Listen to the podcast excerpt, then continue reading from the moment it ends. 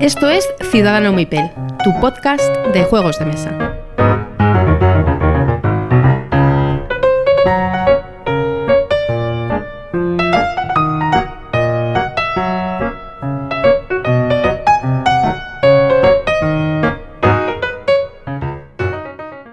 Hola a todos y bienvenidos a Ciudadano Mipel. Soy Jesús y aquí os doy la bienvenida y no estoy solo, sino que os presento a Miguel. Hola, buenas noches Miguel, ¿cómo estás? Hola, buenas noches a todos. Pues nada, aquí en el episodio número ya no sé muy bien qué, ¿27? 27. 27. Pues nada, episodio número 27. Eh, tenemos grabación nocturna, grabación en pijama, así que nada, vamos a darlo todo hoy. Como el 90% de los episodios, ¿no? Casi siempre grabamos por la noche. Sí, somos, somos aves nocturnas. Mm. Bueno, pues empezamos con las noticias, ¿no? Que además hoy viene con bastante cosita. Hoy viene cargadito, sí. Mm. Sí, sí. Está bien, sobre todo muchas noticias de, de muchas ediciones en, en español. Pero yo creo que lo primero y principal es para resarcirnos, hay que hablar de, de qué hay que hablar, Miguel. Pues que ya está confirmado por fin en la noticia del año eh, eh, el Gloomhaven en español. Por Ya- Asmodee. por Asmodee, claro, sí, sí, tal y como se esperaba. Ya lo ha conf- confirmado la propia Asmodee y, y nada, pues eh, ya es oficial. Esta vez sí que, sí. Esta vez sí, en, en- enhorabuena a AP, que Análisis Parálisis, que fueron los que dieron la noticia en primicia. Y, y nada, y estupendo. Pues, Pues- un pedazo de juego que, que estábamos todos deseando que viniera en español porque es súper temático, mucho texto y, y vamos, y ahí estaremos de cabeza, yo por lo menos. Pedazo de juego, sobre todo por el tamaño que tiene, que Sí, es sí, enorme. Sí, sí, sí. sí. Mm. El juego, además, yo no sé si este podría ser un buen juego de club. Sí, hombre, sí, se mantiene una periodicidad con las campañas y demás, y Sí. es un buen juego de club. Mm. Y por el tamaño y el, y el coste también. Pues nada, habrá que, bueno. habrá que comprarlo entre varios. Eso es. Sí, sí. Yo, desde luego, este campaña tenemos que hacer, ¿eh? Algún Hayden. Sí, por lo menos jugar dos, tres o cuatro aventuras. Hombre, claro. Claro, claro. Tenemos ahí el número uno de la BGG que no lo, no, no lo mm, sin probar. Eso no puede ser. No puede ser. Es el único número uno de toda la historia de la BGG que nos queda por probar. Sí, Sí, sí, sí. Ya, exacto. Hemos probado lo vimos. Sí, sí. Que si los queréis saber, todos los números Bueno, uno lo tenemos en el episodio número. Pues no sé, ahora mismo, X, pero, los primeros, pero lo- lo buscáis. Eh, Tú no has jugado al Senderos de Gloria, ¿no? Ahí. Cierto. Pero bueno, ahí había una controversia sobre si era el, primero- verdad. el número uno o no. Bueno, ese lo podemos dar como no válido en algún Pero caso. bueno, me, me, Joder, me has, me has fastidiado el momento. Pues me falta el primer y el último número. Los, Ay, ay. ¿Ves? Bueno, el ya, ya se, el va, último número uno. se va cerrando el círculo. Sí, sí, sí. Bien, la siguiente noticia es, nos la mandó IGNX Games a, a nuestra cuenta de correo, gracias por, por tenernos ahí informados con, con las news, eh, que el día 22 de marzo, ya estamos grabando a día 20, pues cuando salga esto, el día 22 de marzo, habrán publicado Role Player en español. Mm, Creo que solo va a salir ahora el básico y luego creo que sacarán las expansiones. Nada, un juego de gestión de dados muy chulo, muy chulo. Y como sí que tiene bastante texto todo y bueno, pues creo que, que puede ser interesante que esté en español. Al que le guste, ya lo hemos comentado alguna vez, eh, toda la parte de creación de personaje de juego de rol antiguo, se basaba en, en eso el juego, pero bueno, a, a partir de eso generar una mecánica de combinación de dados y de y de creación de, bueno, de filas y de mayorías y de números dependiendo del personaje que tengas que está interesante. Bueno, bueno, muy bien. Y si no te gusta mucho, luego te, da un pool de dados enorme para usarlo en otra cosa que quieras. datos de buena calidad, además. Bueno, estupendo. Todo el mundo habla muy bien de este juego, ¿eh? Sí. Yo no sé.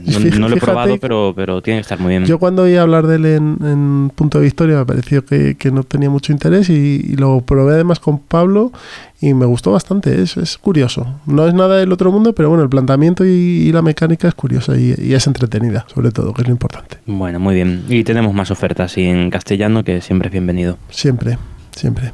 El siguiente que tenemos era lo de la gente de Looping Games, que el 24 de marzo eh, se abre, bueno, que está abierto, perdonadnos, el pre-order para Fantasy Realms hasta el 24. De hecho han puesto una foto que ya lo tienen en el almacén, así que Ah, ah, sí, sí, es verdad. La- una foto con Looping Games que va a editar también un juego de Kabutor, el, factotum del podcast El Tablero. Eh, todavía no hay fecha de, de publicación, pero bueno, que supongo que saldrá por Berkami. Y si sale, que supongo que sí saldrá, estaros atentos porque normalmente suelen incluir el resto de juegos que tienen dentro de las promociones salen a buen precio y los juegos que tienen que son de caja pequeña tienen buena pinta los, los juegos de, de esta gente de Looping Games. A mí, por ejemplo, el de el de Admundsen versus Scott tiene buena pinta. Es un juego de carreras para dos y está bastante chulo. Y el, y el de San Francisco y el de la Bolsa también tienen, tienen buen. Sí, sí, han sacado una buena. Un buen catálogo ¿eh? con esos, esos juegos de caja pequeña. Así que nada, estad atentos. Esta gente trabaja mucho por Berkami y bueno, pues Berkami es una plataforma que funciona bastante bien. Es bastante menos farragosa que Kickstarter bueno, y, si os interesa ese juego que va a editar Kabutor o alguno de los que añadan dentro de los paquetes, pues mira, ahí, ahí lo tenéis.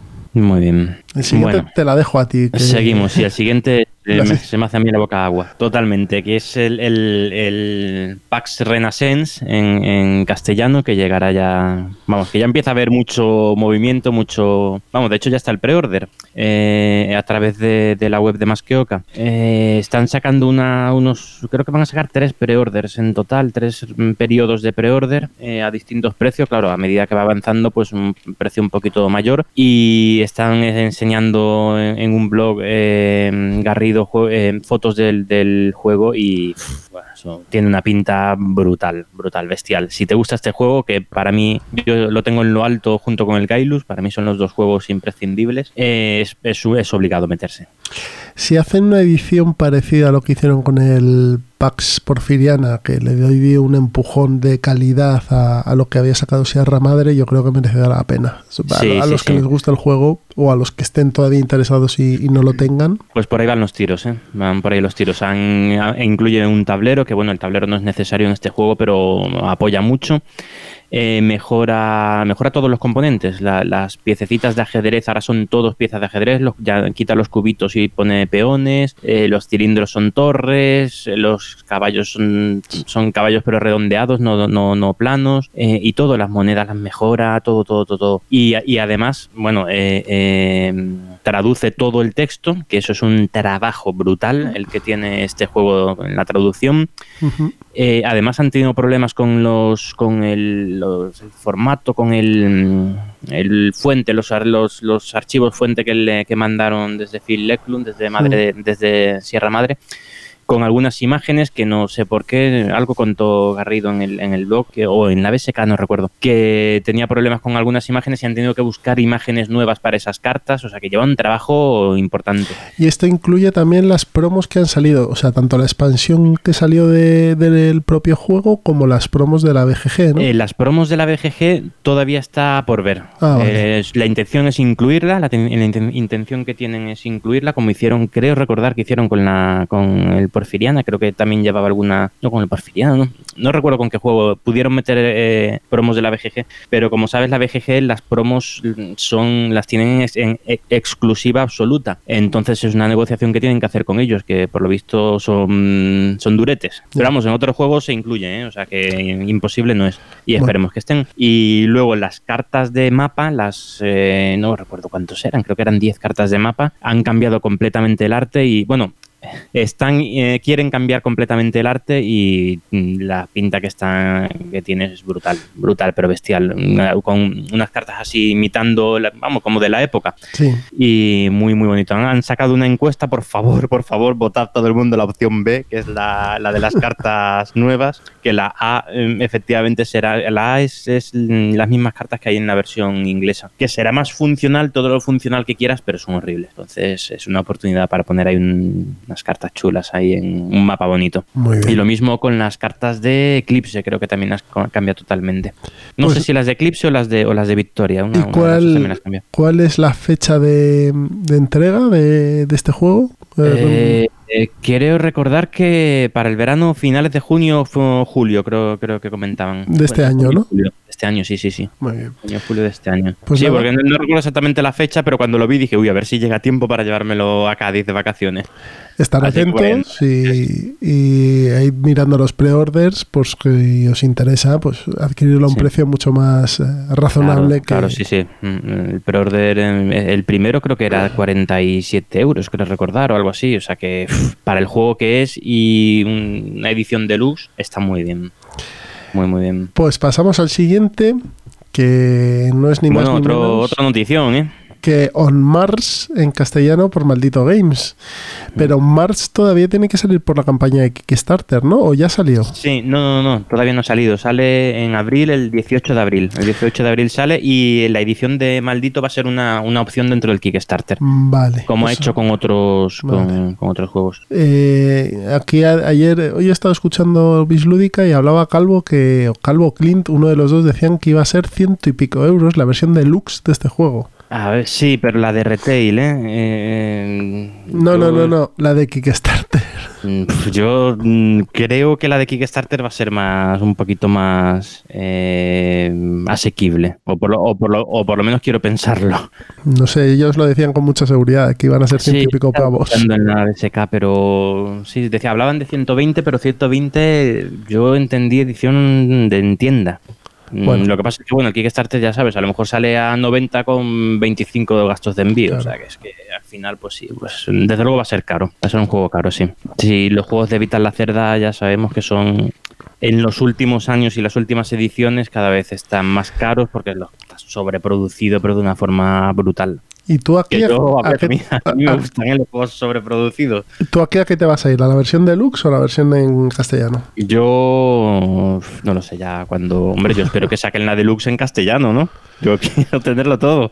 No lo sé yo, no lo sé. Sí, yo espero que sí. Yo imagino que sí. Sí, sí. Yo... Hombre, siendo este tipo de juegos, al final, si es solo el manual lo que vas a necesitar en castellano, luego el resto. También, mm, cierto. Mm. CO2 eh, salía la opción en castellano eh, con los mismos materiales que, que, Que Deluxe, ¿no? Que Deluxe, eh, sí, sí. Y que creo recordar que Lisboa también. O sea que no sé, yo espero que siga, que siga siendo así. Bueno, pues estamos atentos. El 11 de marzo, eh, de abril, has dicho, ¿no? ¿O 18 de abril? Eh, 18 de abril. 18 de abril em, sale el, el Kickstarter de On Mars, así que nada. Si hay, Sí, no early, sé. si hay early bird, pues los primeros ya sabéis lo que os lleváis. Mm, Creo que no, vamos, no creo que lo haya, pero bueno. Pues nada, si, no hay si lío. lo hay, voy a ser uno de ellos seguro. Porque voy a estar ahí dándole a refrescar. Bien. Lo siguiente es un rumor que hemos visto publicado, pero que no sé. en- Yo he estado mirando la página web de la editorial y no, y no he visto nada. Y es que Debir, eh, al parecer, va a editar en 2020 el Churchill. En Mm, castellano. En español, sí. Mm, bien, a ver, varias cosas con este juego. Eh, es un juego que no es excesivamente dependiente del idioma, ¿vale? Excepto por algunas tablas que están en el, en el tablero, tablas en el tablero, que te ayudan a, a hacer la, cierta parte de los turnos.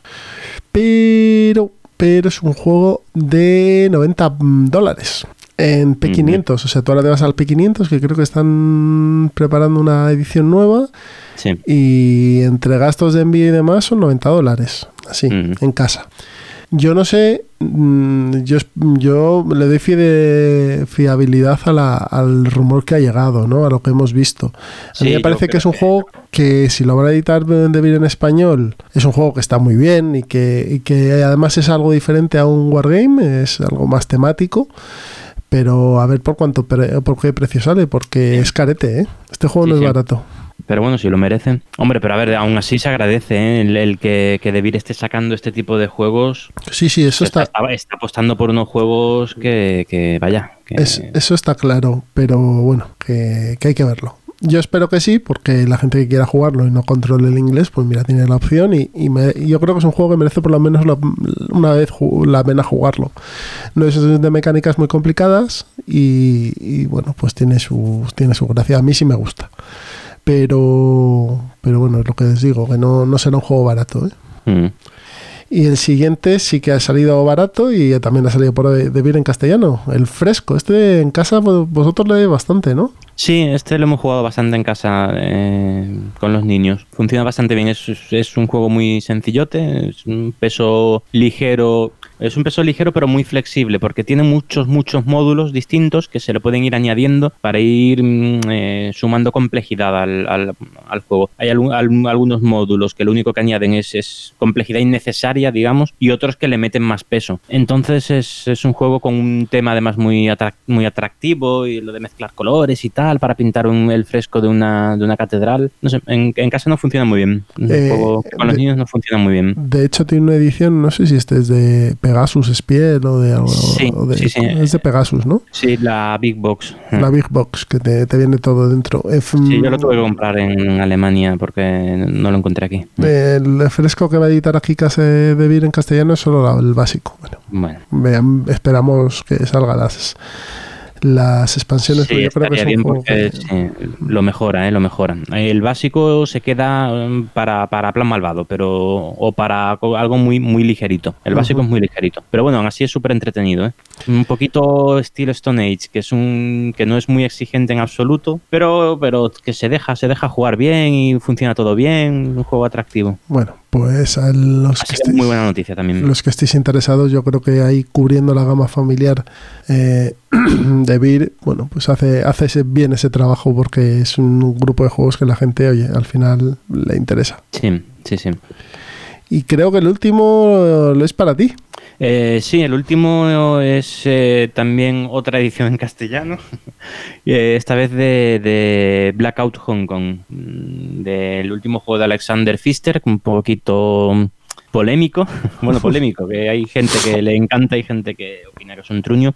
Yo particularmente no lo he probado, así que no puedo, no puedo hablar. Solo puedo decir que es muy feo estéticamente, pero no sé cómo será el juego. Eh, a mí es un diseñador que me encanta, Fister, así que bueno, pues me, gustaría darle un, tiento. Y lo saca Masqueoka, lo va a sacar Masqueoka en, en castellano. Oye, pues muy bien. Así que, y seguramente antes del verano, así que pues nada, estupendo. Sí, porque este hizo, por lo menos esta en los que hacía mucho ruido en, en el pasado Essen. Sí, sí, sí, sí, porque además lo anunciaron una o dos semanas antes de Essen de forma totalmente inesperada, no se había oído hablar nada de este juego y de repente un pelotazo, un juego de, de Fister en, dentro de dos semanas, pues sí, sí, hizo mucho, mucho ruido. Esto, por cierto, comentar que la noticia me he enterado a través de, los compañeros de Club Dante, que ah, Ya, lo, ya lo hemos dicho alguna vez, que se agradece mucho el, o sea, súper aconsejable la página que tienen de, entre otras cosas, de noticias de juegos de mesa, así que ahí podéis estar al tanto de todo. Estupendo. Pues entonces yo creo que con esto hemos cerrado ya las noticias. Sí, sí, está, está jugoso este último dos semanas o tres semanas, no sé cuánto hace, pero muchas noticias ha habido, sí. Mm, pues nada, pasamos a los entremeses, así que nos vemos ahora. Hasta ahora.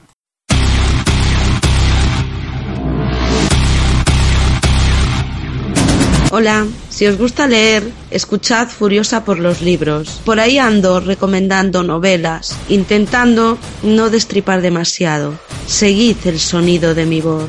Sed testigos. El límite lo pone el lector. Madre mía, la mandíbula te cae al suelo. Voy a ponerme de pie para hablar, ¿eh? Hay unos diálogos. Joder, que puse un trozo bien largo. Es verdad, es la más popular. Qué poco original soy. No puedo con esa mujer. Claro, la que se lía, ¿no? Estás leyendo el libro y estás deseando que aparezca porque te arranca una sonrisa. Este relato es la hostia. Lo recomiendo encarecidamente. Nada más y nada menos. Hasta la próxima.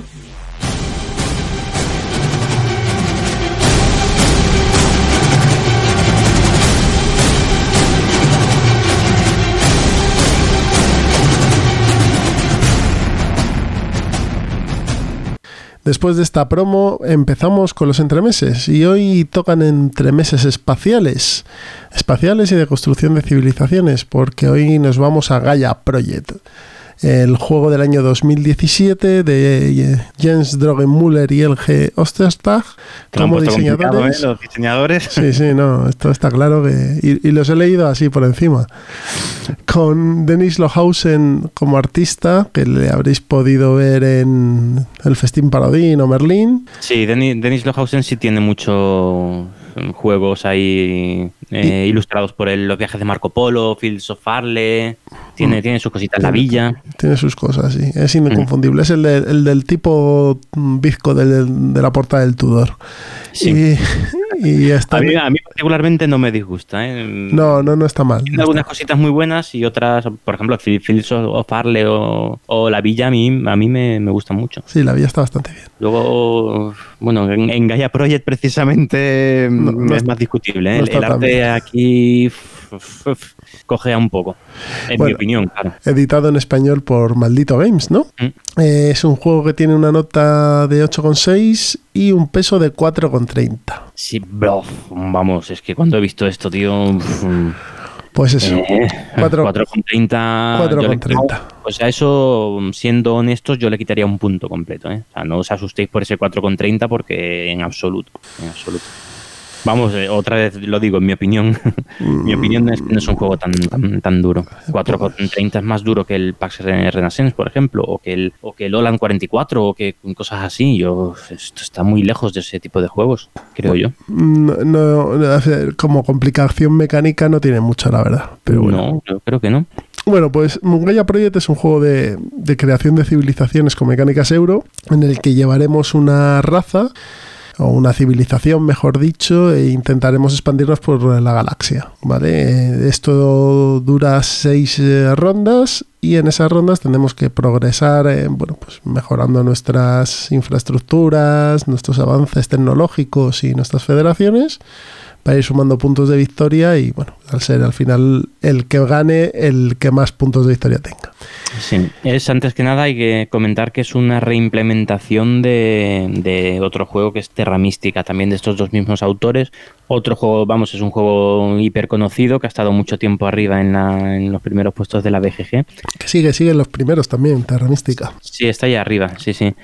Y, bueno, pues lo reimplementaron mm, para pulir algunas cosas, como por ejemplo el funcionamiento a dos jugadores, que el Terra Mística a dos jugadores eh, cogea bastante. Este a dos jugadores se puede jugar, no es su mejor número, el mejor sigue siendo tres o cuatro, pero a dos jugadores sigue siendo una buena experiencia. Y, bueno, pues es una reimplementación, puliendo algunas cositas, también pulen temas como el, cambio de ronda, el, o sea, el final, final de ronda, bueno, alguna, algunas cositas, eh, que en el otro quedaban un poco flojas, y la terraformación, el tema, bueno, pues unas, unas cuantas cosillas, vaya, tampoco me voy a, y a la hora de reimplementarlo, pues decidieron cambiar el tema y pusieron un tema que a mí, mira que a mí me gustan los juegos de temática espacial, pero en este caso eh, el tema me quedo con el del Terra Mística, desde luego. Solo por un apunte, el Gaia Project está actualmente el 7 en el ranking de la BGG y el Terra Mística está el 11. O sea el 11. Va, ya, sí, están ahí, ahí. Están ahí los dos. el Terra Mística estuvo entre los primeros, no sé si el tercero, el cuarto, quinto, por ahí, hasta que apareció el Gaia Project.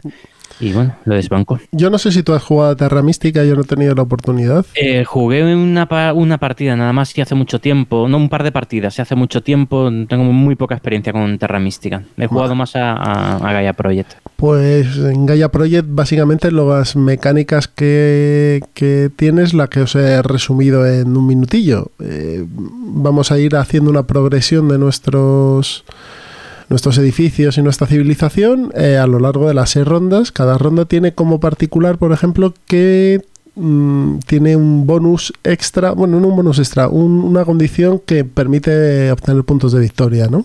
Eso es, sí, sí. En eh, este juego, bueno, decir que tiene una rejugabilidad brutal, ¿eh? Y una de las cosas que da esa rejugabilidad es que en cada turno hay algo que puntúa, que puntúa más que... Mm, o sea, en, el primer turno, por ejemplo, puntúa construir minas o terraformar planetas. Eso cambia en cada turno, en cada turno, en cada partida cada turno con, una con unas losetas, eso se configura en el setup y, hace que tú en tus turnos, tú vas a ver desde el principio lo que va a puntuar en cada uno de esos seis turnos y, te puedes mm, plantear ya una estrategia a largo plazo, que está muy interesante, eso la verdad es que está muy bien.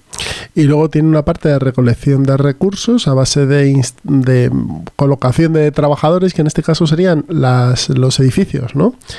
Eh, al colocar ciertos edificios vas obteniendo unos recursos al, principio de cada ronda, que es una fase de, mantenimiento y de ingresos, y dependiendo de lo que tengas eh, puesto en el mapa, el mapa, para que os hagáis una idea, es, son unas plantillas hexagonales. Bueno, son hexagonales, son son raras. bueno, sí, son, hexagonales con pequeños hexágonos dentro. O sea, son mm. hexagonales, digamos, de 3x6. Exacto, modulares.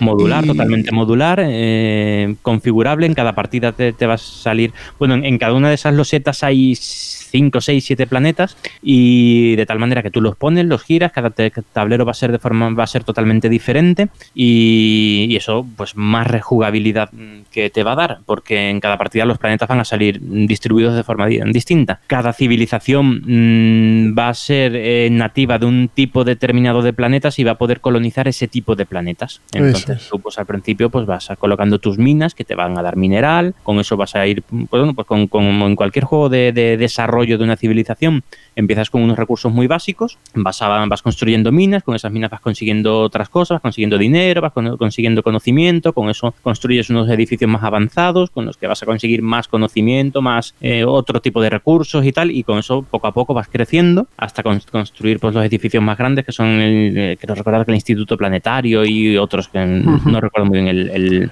el, nombre. Entonces, eh, eso te va a ir dando unas habilidades, te va a ir, vas a, vas a ir creando una maquinaria ahí de un motor económico, bueno, no exactamente económico, pero bueno, de recursos, un motor de recursos. De hecho, eh, los, la construcción de los edificios va en una matriz en la cual tú tienes que desbloquear edificios anteriores para poder eh, construir los siguientes. Es decir, si no tienes... Vas construyendo edificios en un planeta y hasta que no tienes un edificio en un planeta, no lo, o sea, digamos que los edificios los mejoras. Eso primero, primero colonizas un planeta construyendo una mina y a partir de ahí lo puedes ir mejorando. Eso es.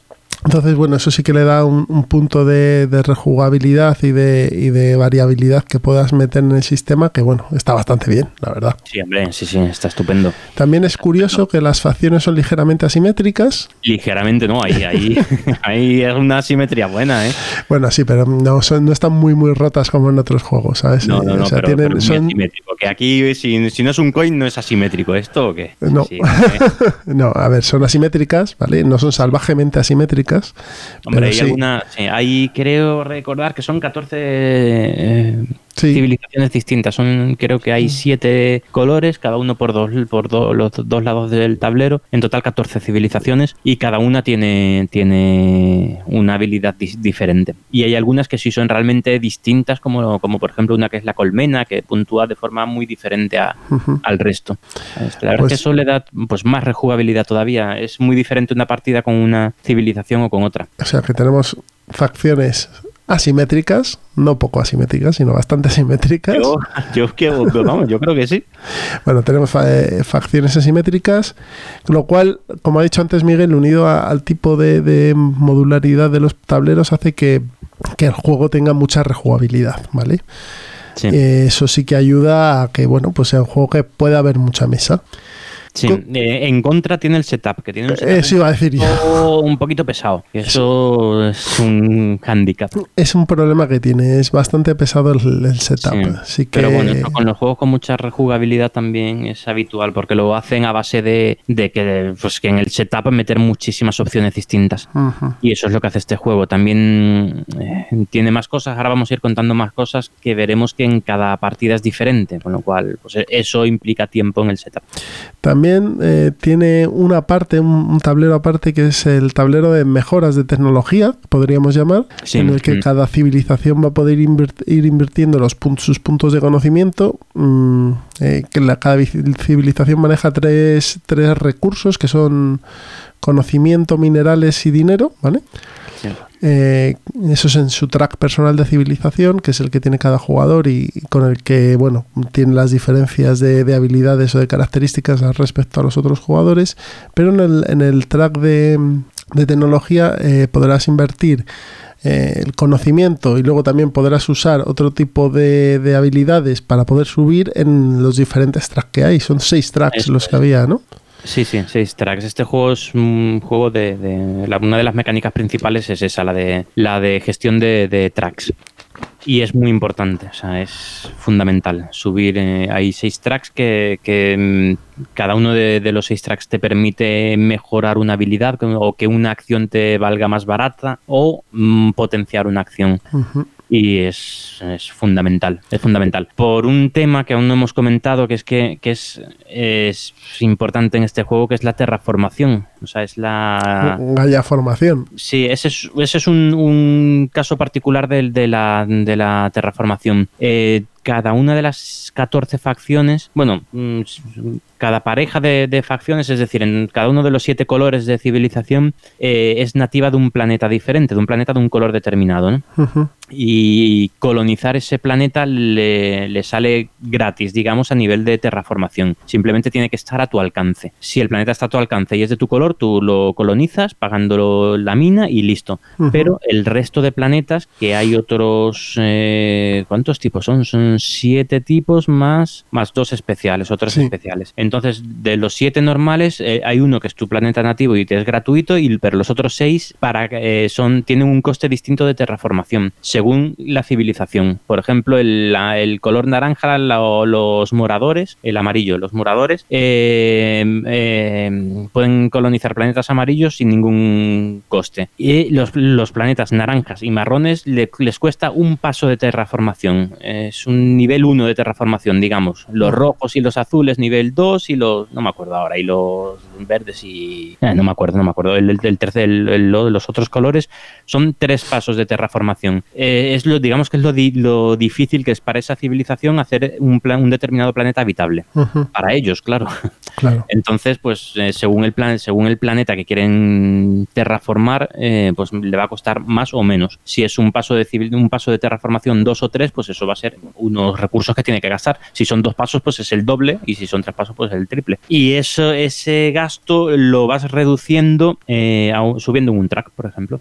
uno de los tracks sirve para que la terraformación sea más fácil pues eso mejora, eh, como ha dicho Miguel, mejora la posibilidad de que vayas eh, teniendo acciones más potentes, ¿no? A lo largo de la partida. Sí, sí. Así es, puedes. Hay otro tipo de planeta que son los planetas Gaia que, le dan el, nombre al juego, que para los que tienes que hacer otra acción distinta en particular, que es Gaia formizar, mm, que son unos planetas verdes que son igual de complicados para todos, pues para hacer eso tienes que ir subiendo también un track, en, en otro de los tracks. Otro de los tracks te permite alcanzar más, tener más alcance desde, desde un planeta tuyo. Cada track tiene. Ahí hay otros que simplemente te dan recursos al principio de cada, de cada fase. Vamos, son son todo cosas muy típicas de los juegos de gestión de tracks. que te van dando, te van potenciando las acciones y desbloqueando. Eh, si hablamos de impresiones, pues yo creo que ya hemos cubierto toda, más o menos todo lo que. Eh, bueno, un par de cositas que sí quería comentar. Una es la típica, que es que hay otra configuración, que es que al principio de la partida coges dos losetas para ver los objetivos final de partida. Bueno, objetivo, algo que te va a puntuar especialmente en esa partida.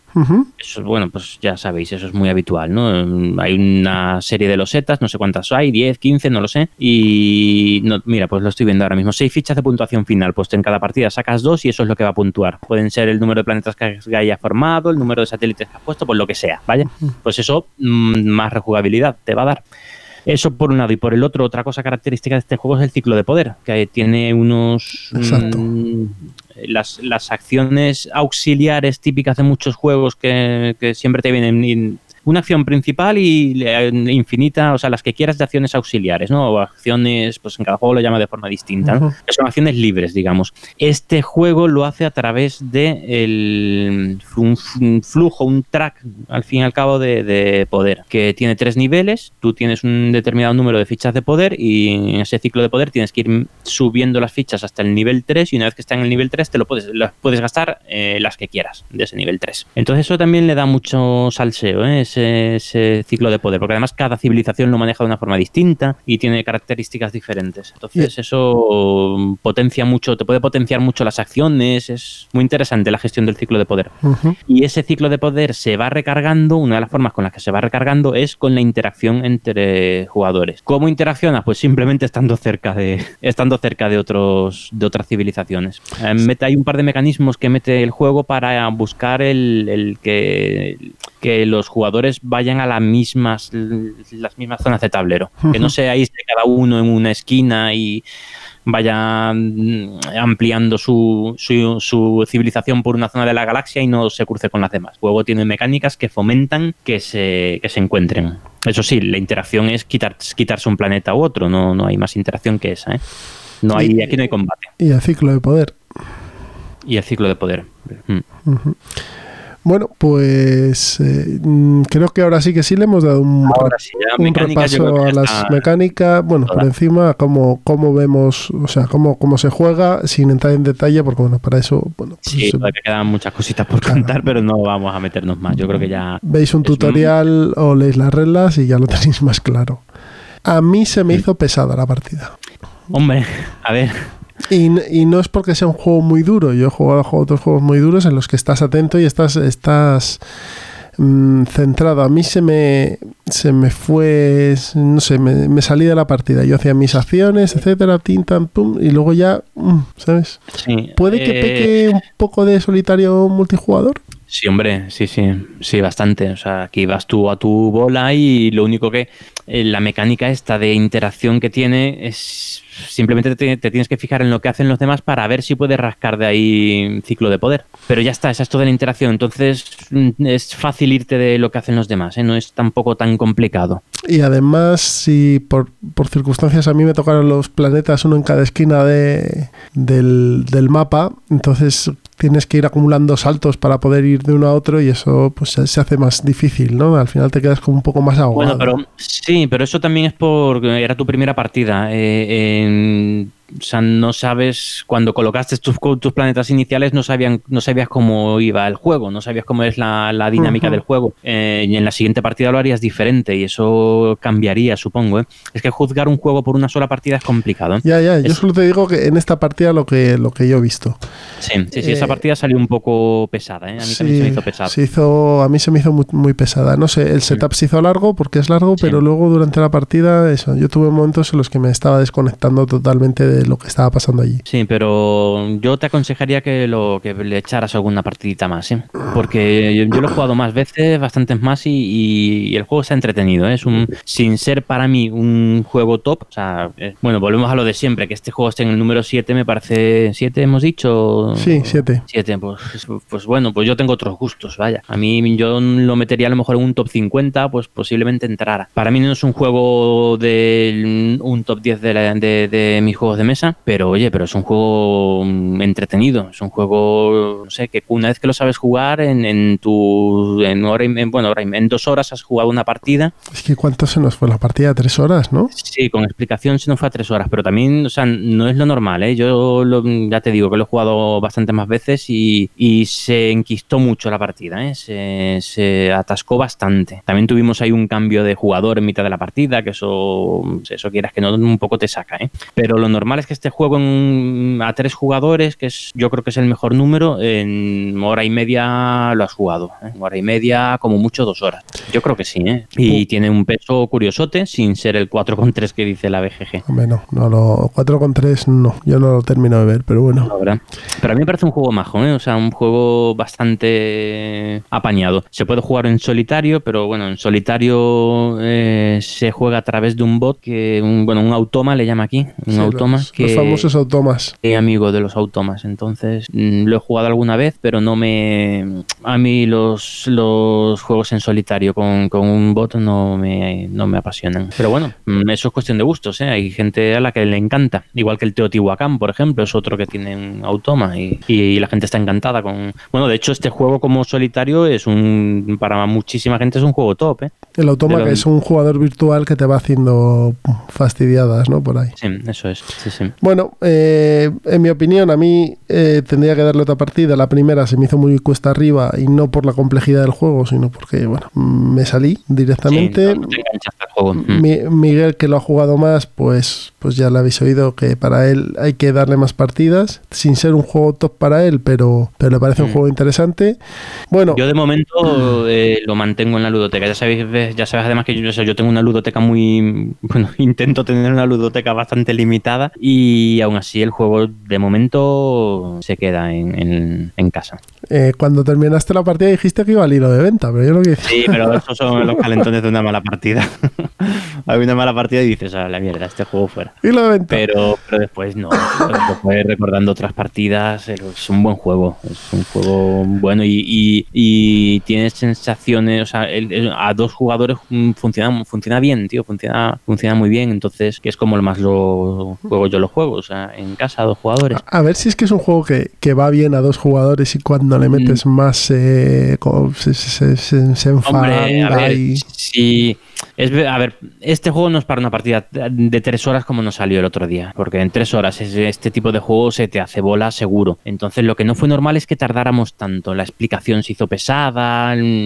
Pues sí, pero, pero tampoco fue una explicación que dijese vaya truño, no, no lo fue. O sea, contaste lo que, además lo explicaste tú, contaste lo que tuviste que contar, eh, fue detallada mm, y punto. Cada civilización también tiene su propia explicación, que bueno, que eso son dos minutos cada cada una, pero bueno, va sumando. Setup, setup más explicación que se fuesen a 40 minutos, ¿vale? Sí, sí, sí. Las, las dos horas 20 siguientes. Sí, fueron más de, fueron dos horas y media. Lo que es partida a partida, sí, fueron dos horas y media. Mm. Coño. Yo creo que puedo hacer más rápido. Es verdad que para, para la mecánica que tiene, dos horas y pico se hace larga. Yo se hace larga. Yo otras partidas pues, me, han, me, han, durado bastante menos. Tiendo a pensar que los euros, cuando se pasan de dos horas, empiezan a hacerse muy cuesta arriba, ¿eh? Sí, sí, estoy de acuerdo.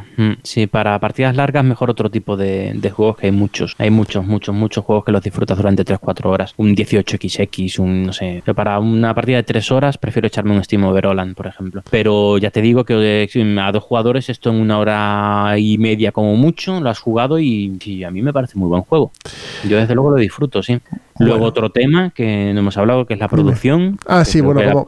magnífica. Eso está muy bien. Es decir, eh, tanto los edificios como las piezas de madera, como los tableros y más. O sea, en cuanto a producción está bien. Es un juego carete, creo que esto es 70 euros, ¿no? No recuerdo, no recuerdo el precio. No creo que sea un juego pequeño, o sea, barato. Viene una caja grandota. Bueno, eh, yo creo que el juego como, como artículo está bien. Sí. ¿Vale? Mira, estoy mirando ahora mismo el un PvP de 70 euros. Tiene. ¿Ves? 70 euros. O sea, es un juego de 70. bueno, ya sabes lo del precio, cuánto vale y demás. Pues eso, es. Pero este por lo menos lo coges a peso y ves que, que, el eh, juego trae, trae mucho componente. El juego viene bastante cargado, sí y, el material no es malo, es de calidad. Sí, sí, es verdad que este tipo de juegos antes te valía 45 euros, pero bueno, pero ya sabemos cómo se ha inflado esto. Pero hoy en día mm, yo creo que está 70 euros, que al final siempre con ofertas y tal, en tienda de confianza, pues siempre sale un poquito más... más barato. Sí, 60 y pico. Pues bueno, yo creo que, que por el precio tienes unos materiales espléndidos y un muy buen juego. Bueno, eh, mm, tendré que darle otra partida y lo comentaré aquí. A mí se me hizo largo y cuesta arriba. No, este va a ser mi comentario nada más. no puede... que con todo lo que hay va a ser difícil que le des otra partida. Eh, sí, ese es el problema. Sí que me gustaría para decir, bueno, me resarzo y si esto en vez de dos horas y media es una hora o una mm. hora y media, a lo mejor lo veo con otros ojos. Pero vamos, eh, a priori se me hizo demasiado largo como para, para decir, para que si me vuelven a decir, oye, otro Gaia Project a dos horas y media, diga que sí. Ya. sí, pero bueno, ya sabes que cada, cada persona tiene sus gustos. y que en esto de los juegos de mesa, como en todos, que es un mundo, tío, es que es un, pero un mundo. Bueno, pues vamos a pasar a la charleta, ¿no crees? Sí, venga, ya, ya es hora. Venga, pues ahí nos escuchamos. Hasta ahora. Ahora.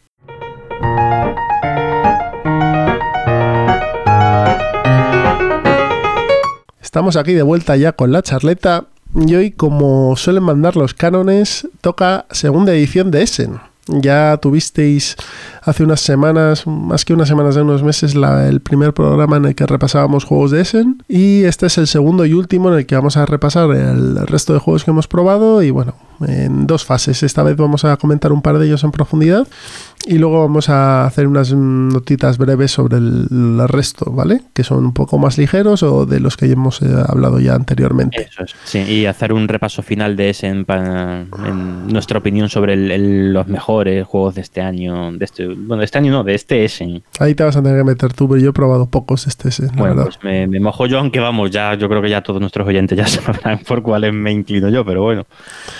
Bueno, pues si quieres empezamos y le damos al primero que es Newton, ¿vale? El juego de Simone Luciani, ¿no? Sí, eso es, Simone Luciani y Nestore Mangone. Y Nestore Mangone, pues... Eh, aquí tenemos a los italianos otra vez. Aquí la gente de Akitoka, creo que estos también son del colectivo Akitoka. Eh, mm. Eh, haciendo un juego. Esta vez no tiene dados, pero. No. podría tenerlos perfectamente. Eh, es un juego. Porque es un, es un euro como la Copa de un Es un clásico de esta gente. O sea, son, son juegos que tú ves y, además, como ya están empezando a mantener el mismo sistema de sistema gráfico, mm. ya aparecen todos de una misma serie, ¿no?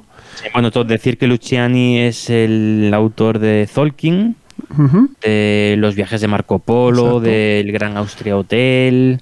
O sea que, bueno, que esto es un Lorenzo, Lorenzo el Magnífico, y que este año saca juego nuevo que ya está ahí a puntito, que es el Barrach, que también es muy esperado. O sea que es un diseñador de, cabecera, ¿eh? de cabecera y además de, de euros, o sea, mecánica clásica, o sea, de euro, euro, euro. Y en Newton lo único que hacemos es eh, bueno, pues, eh, representar a unos investigadores que van por, por Europa colectando o recolectando, mejor dicho, conocimiento y avanzando en su propia biblioteca para hacerla más florida, más grande y que les aporte más puntos de victoria. Eso es, sí, sí. a ver, este lo jugamos después de Gaia Project y gracias a Dios que jugamos este después y no antes. Sí, hay que decir que también es mucho más ligerito, ¿eh? es más fácil de, masticar este juego ¿eh? que el Gaia Project. Eh, sí, vamos a ver. Sí, es para empezar es un juego más contenido en tiempo, cosa que se agradece. Sí, sí. Es un juego con mecánicas más rápidas.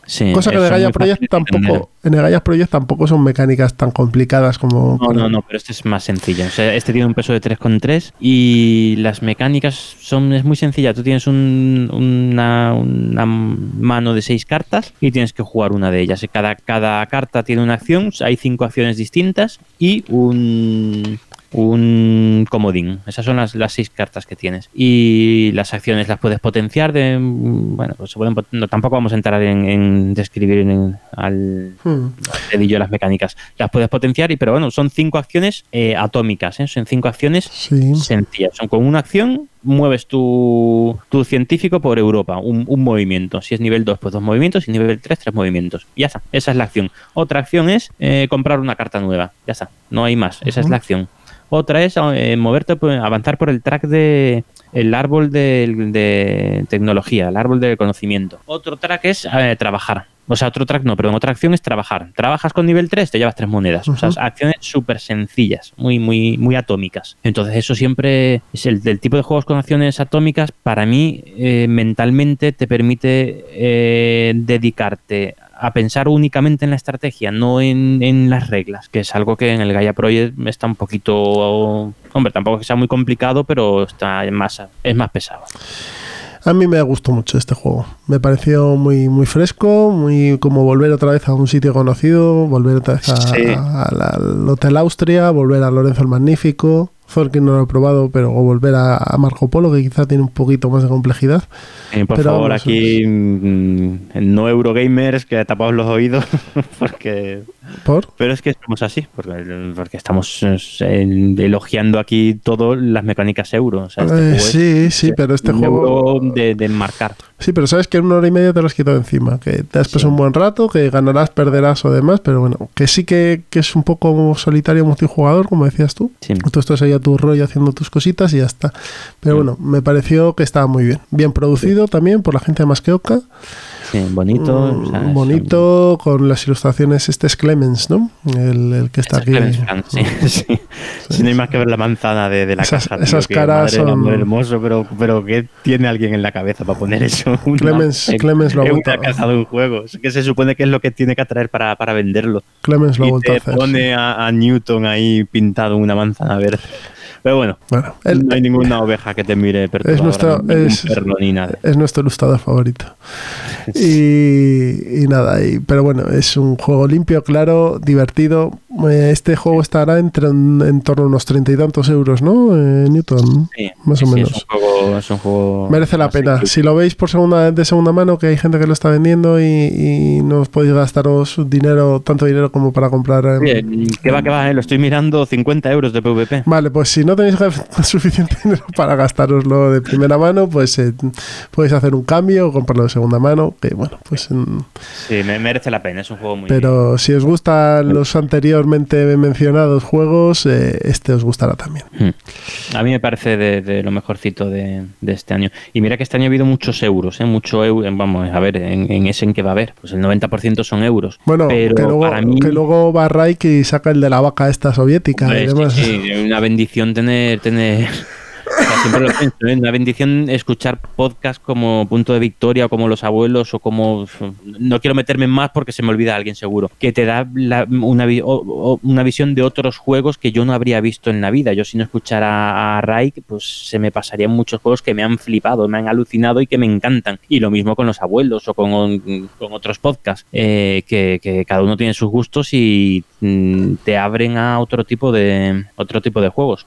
Bueno, pues pasamos al siguiente y este ya es todo tuyo porque yo no he tenido el gusto de probarlo. Underwater Cities. Underwater eh, Editado en España por Arrakis, si no, si no sí, ¿no? Arrakis. Sí, sí, Y bueno, eh, como dicen algunos, el Terraforming Mars bajo el agua. Eh, sí, hombre, sí, recuerda mucho al Terraforming Mars. Eh, es un juego de Vladimir Suki, Suki, Suchi, Suki, ¿no? Se dice, Suki. Es otro, como yo quiera. eh, bueno, es el autor de Pulsar 2849 de hace... Del año pasado, uno de los euros que no hemos podido probar y que todo el mundo ponía bastante bien. Sí, sí, sí. yo pensaba que tú sí lo habías probado. No, al final no tuve ocasión. Lo, he visto más de una vez en Reino del Norte y pensaba que, habías podido. Bueno, pues eh, eso, juego de Vladimir Suki, eh, de 1 a 3, de 1 a 4 jugadores, perdón. Eh, duración, bueno, un peso de 3,5 y duración de, pone en la VG entre 80 y 150 minutos. es verdad que el juego eh, se hace larguillo, ¿eh? a mí se me hizo un poquito largo. Es un juego de...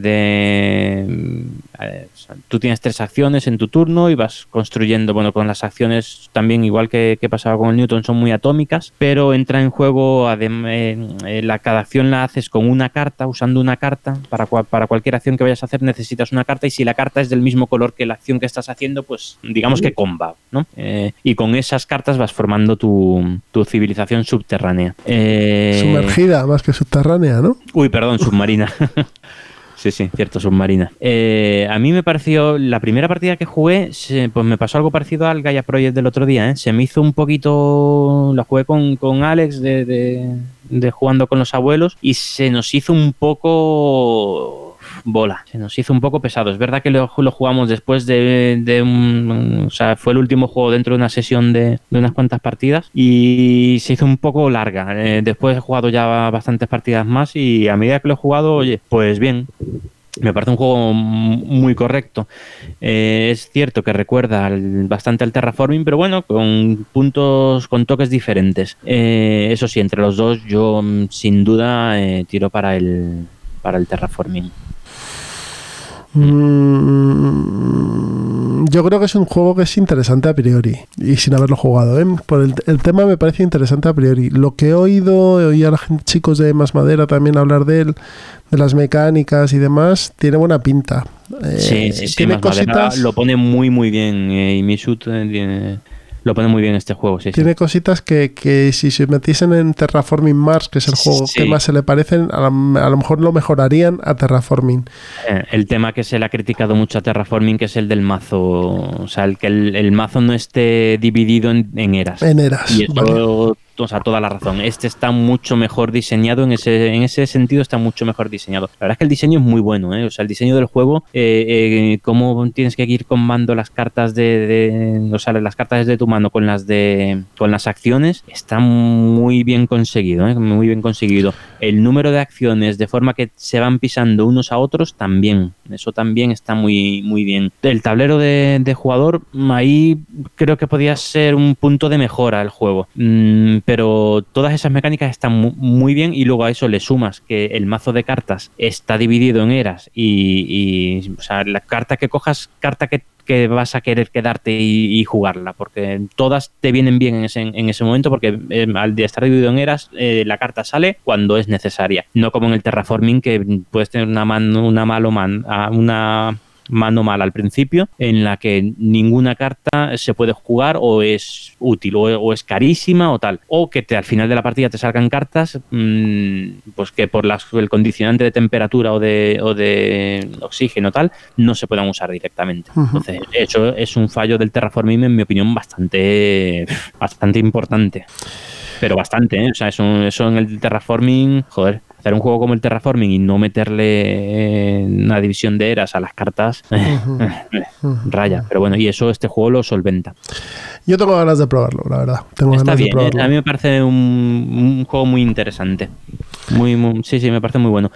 Mm, sí, es un juego, eh, bueno, de componentes, mm, eh, mejor no hablamos mucho. Bueno, pero ya, Hay, cositas muy buenas y cositas muy malas. De eso yo creo que ya hemos hablado todos un poco, así que pues, se va a hacer una segunda edición eh, que también va a editar la gente de Arrakis, así bueno, que, sí, eso han han dejado bien claro que no lo demos por supuesto. Vale, pues entonces no. o sea, no, que, no, que, no demos por supuesto que se vaya a meter a Rakis en, vale. en, en su edición en castellano. Pues olvida lo que acabo de decir. Pero eh, que su intención es hacerlo pero que tienen que estudiar eh, la viabilidad del producto, etc.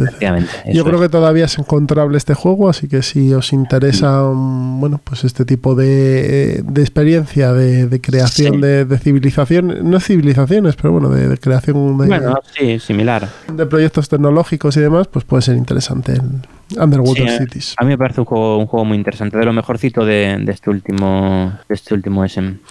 Bueno, pues ahora vamos a pasar a comentar los pequeñitos, ¿no? El, fondo de bolsillo que tenemos por aquí. Empezamos con. Aquí bastantes cositas. Sí, bastante de ellas las hemos hablado, pero bueno, hay, hay un par de ellos, eh, sobre todo, bueno, uno de ellos sobre todo que no hemos comentado, que es el siguiente, que es el Railroad Inc., el juego de, los... rotuladores Veleda, ¿no? Sí, eso es, uno de los que están ahora tan de moda de, de Roland Wright.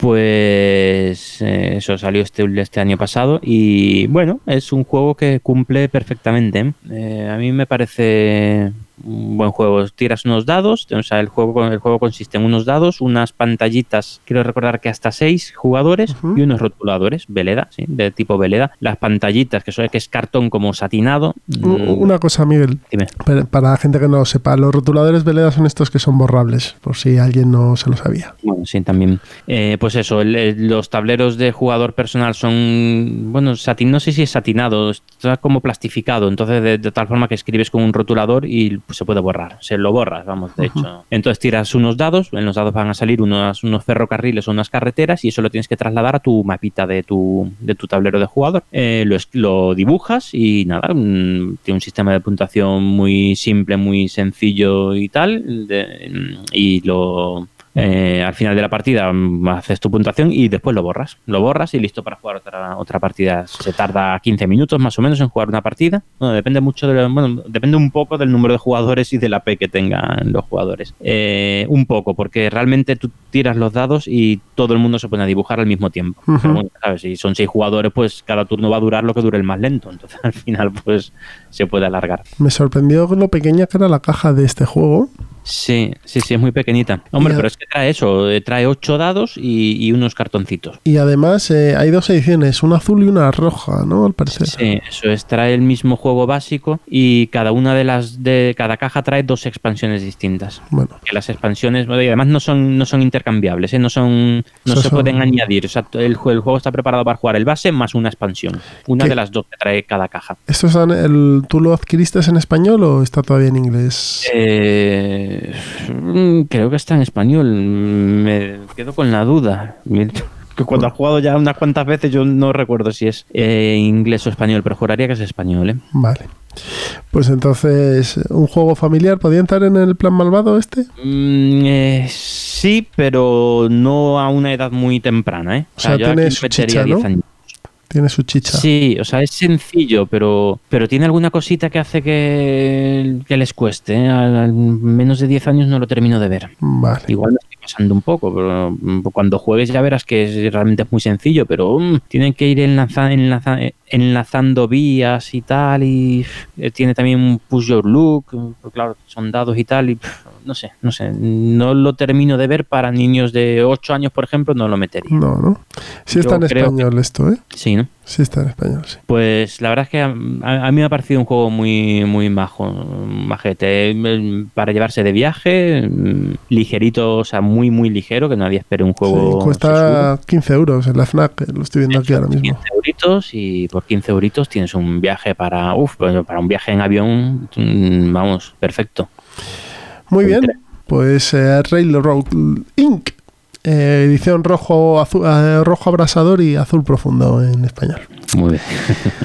Vamos a ver, el siguiente es el... ¿Perdón? El siguiente hablas tú de él. Sí, sí, es el Hollywood... Me he quedado con las ganas de probarlo. Hollywood Golden Age, pues más fácil, que está ahí en el club. juego de subastas. Es de este Essen, de este Essen es la nueva edición, ¿no? Es esta edición, es esta edición. Este es el, ahí, ¿cómo se llamaba? El Dreamland Factory. Eh, que la han sacado la edición esta gente de Ludo Nova y lo presentó en Essen. Eh, bueno, es un juego de subastas eh, a cuatro rondas de Inicia, el que su, y, el tema importante que tiene es que está ambientado en el Hollywood clásico de los años 30-50.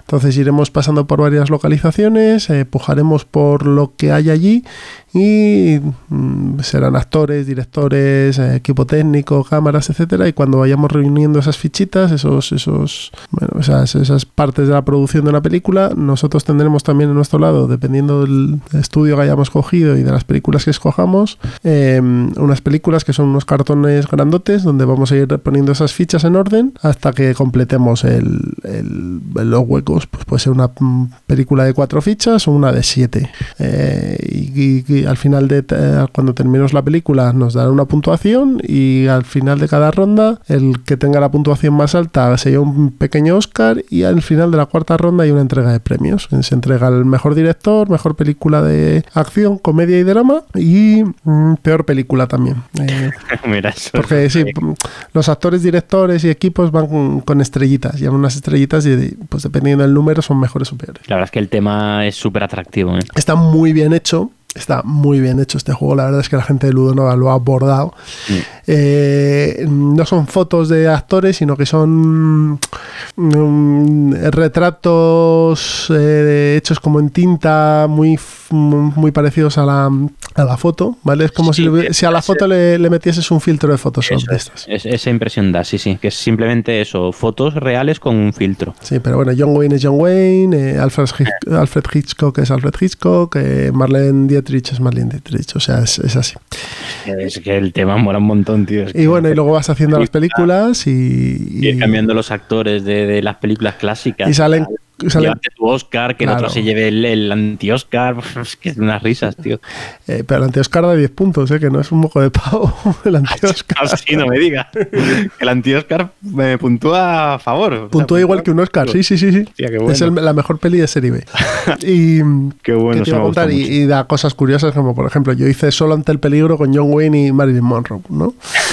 Bueno, pues esas cosas. Pero bueno, está, está bien. Es un... porque al final fíjate que es un juego de subastas, pero que tienes historias que contar después. ¿eh? Claro, como juego de subastas las reglas son total y absolutamente fáciles. Tú subastas, eh, todo el dinero que se pone, por ejemplo, así es a cuatro jugadores, y el que se lleva la puja más alta ha puesto nueve, pues tres, tres y tres eh, lo lleva cada uno para la siguiente turno. Es, un juego en el que el, dinero, que hay en la mesa, o sea, la peculiaridad es esa, que el dinero que hay en la mesa en juego permanece constante a lo largo de, va, va fluyendo, entonces bueno, te puedes esperar y decir voy a acumular un poquito más porque me interesa la siguiente localización, que voy mal de directores y de, equipo técnico, pues meter ahí el, el filetazo. Eso es. Y muy bien, un juego que se juega en una hora, eh, dependiendo del número de jugadores. Yo lo juego a 4 y a 3 y hora, hora y media, dependiendo. Pues, cuanto más gente, pues más complicado es. Mm. Más, más gente a pujar. Eh, es hasta 5 jugadores, ¿vale? Eh, con 3 funciona bien y con 4 también. Y, no es caro. Es un juego que está en 40 euros. Y trae material, ¿eh? O sea que merece la pena. Bueno, bueno, interesante. Sí, a mí me atrae mucho este juego. Y si queréis, ya aprovecho y meto la cuña. Si queréis saber más de juegos de subasta, tenéis ahí el magnífico episodio de los bárdulos, del podcast de los bárdulos, que disecciona ahí un buen número de juegos de subasta. Muy bien. Pues el siguiente es todo tuyo, que tú lo has probado, Dice Hospital. Dice Hospital, un juego de, gestión de un hospital. Eh, y más o menos lo que intentas llevar, o, la idea inicial era llevar a, un juego de mesa el, famoso juego, el ¿cómo se llama? Theme Hospital, ¿no? De, Hospital, sí. Y la verdad es que el juego les ha salido un juego, un buen juego, un juego majo, pero con muy poco recorrido. Un juego que, por lo menos esa impresión me ha dado a mí. La primera partida que jugué dije, oye, esto está súper interesante, que juego más, más, más que bien, todas las mecánicas me, me gusta. Un juego muy, me, pareció muy atractivo con la primera partida. Eh, después de tres estaba ya otra vez al Dice Hospital, un poquito de pereza, ¿no? Da, eh, necesita un poquito más de complejidad. Le vendría genial una expansión que le meta es lo que te iba a preguntar. ¿No viene una expansión esto? No, no, no. Hay una caja de. Bueno, sí. A ver, trae una expansión en la caja de. Una caja que lo que hace es hacer el juego deluxe. Que te trae unas ambulancias y tal. Y te trae algún material para. para o sea, es una pequeña expansión. Pero realmente no mete mecánicas nuevas. Mete más variedad dentro de las mismas mecánicas. Y le hace falta. A ver, para el plan malvado está genial. Ya lo comentamos aquí precisamente en el, en el plan malvado. Eh, pero para jugones. Mm, se queda corto muy pronto, muy, muy pronto. Entonces yo con los niños encantado lo juego y pasamos un rato muy bueno. Bueno, es un, juego, un juego familiar, al final también tienen su, hueco, ¿no? Sí, sí, sí. Sí, pero bueno, dentro de los familiares yo juego un Stone Age, un Lords of Waterdeep, que de dificultad andan, andan como este. Y esos, o un Aventureros al Tren, no me canso nunca de jugar esos juegos. Esos tres que he dicho, que puedo echar una partida tras otra, tranquilamente.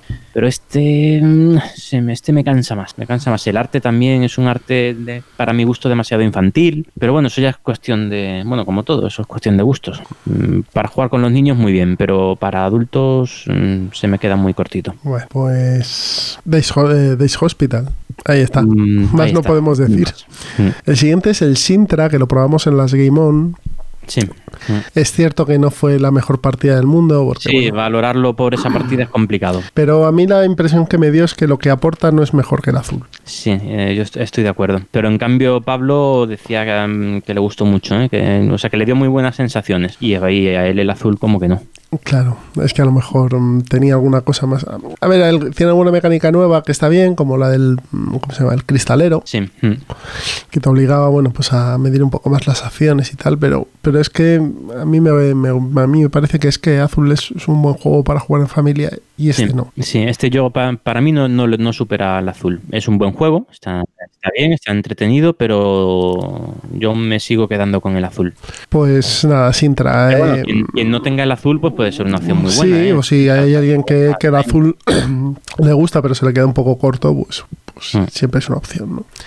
Siguiente es Australia. Australia, eh, juego de Martin Wallace sobre eh, los. Bueno, toca el, tema Lovecraft por los es la, es la continuación de Estudio en Esmeralda. Sí, eso es, pero muy diferente al resto del universo Lovecraft. ¿eh? Es una cosa, es un juego muy diferente, es un juego de es un euro, que a mí particularmente, ya lo comentamos aquí, a mí me ha gustado mucho. Para mí del año pasado es un juego que que, yo meto en mi, no sé decir, top 10, no lo sé, pero sí, posiblemente en mi top 10 de 2018 lo metería. Me parece un juego muy, muy entretenido. En solitario funciona estupendamente, funciona muy bien y con cuatro juegos, o sea, es que escala, escala estupendo. O sea, a cuatro jugadores es, es muy divertido. Muy divertido porque tienes que estar luchando contra los primigenios, pero lo justo como para no darle la partida, no, no darle ventaja a los demás. Entonces, no sé, está, está muy interesante. A mí me pareció un gran, gran, gran juego.